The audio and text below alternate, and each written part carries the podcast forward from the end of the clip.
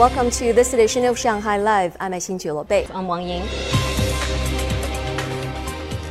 Public transportation authorities in Shanghai said they have been preparing for Typhoon Muifa, while ferries have already been suspended in coastal areas in Zhejiang province. Zhang Yue has more. At one of the bus stops along Route 65, volunteers were carrying sandbags to fill the gap between the platform and the bus to prevent passengers from slipping down. A Jiushi Bus Group employee said drivers of electric buses will turn the engine off and cut the power immediately if the water level reaches the warning level. We have volunteers in areas prone to flooding. They will report to the company right away if they see any flooding. Emergency plans will be initiated immediately. Subway station employees have also been making preparations, such as preparing sandbags and water pumps. Metro trains at street level will be suspended if wind speeds reach around 80 km per hour.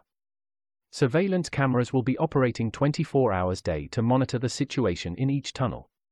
Weather forecasters reminded commuters to follow Shanghai Metro updates the next few days as Muifa is expected to bring strong winds and heavy rain on Thursday morning during rush hours. Some trains traveling within the Yangtze River Delta region were suspended today, as well as some connecting Shanghai, Kunming, and Beijing. In Zhejiang province, 26 ferry lines in Ningbo city were halted. In Zhoushan, more than 6,000 tourists in Shengsi County were evacuated to safer places, as well as another 4,000 at Putuo Mountain Resort. Schools will be closed tomorrow in places including Ningbo, Zhoushan, and Taizhou, as Zhejiang officials lifted its typhoon emergency response to level 1 at 5 p.m. today. Zhang Yue, Shanghai Live. An automated PCR sample testing workstation developed by a Shanghai based company has been approved by the National Medical Products Administration. It can test 48 tubes in two hours and is so far the smallest workstation among those with the same capacity. Zhang Hong tells us more about how it works. The workstation weighs 45 kilograms and fits on top of a desk. Only one person is needed to collect tissue samples, as everything else is automated.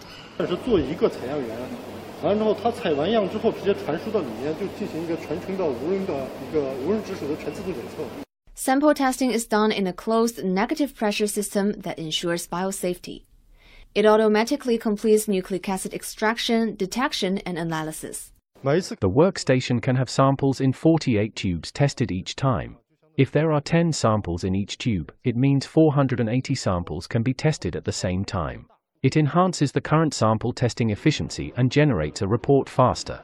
Due to its small size, the workstation can be used at fever clinics, schools, airports, and customs checkpoints. The station only requires workers to refill the chemical reagent four times a day. Zhang Hong, Shanghai Live. Ukrainian President Volodymyr Zelensky said on Monday that Ukrainian forces had retaken 6,000 square kilometers of Russian held territory since the beginning of the month. As thousands of Russian troops pulled back following Ukraine's gains, they left behind ammunition and equipment.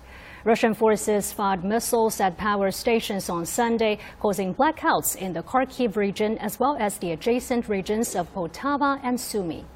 Ukraine denounced the strikes as retaliation against civilian targets for Russia's military setbacks. The Russian military says its forces eliminated a depot storing 45,000 tons of ammunition near the town of Voznesensk in Mykolaiv. In a video address released on Monday, Zelensky repeated a call for Russian citizens to be denied tourist visas in European and other countries around the world.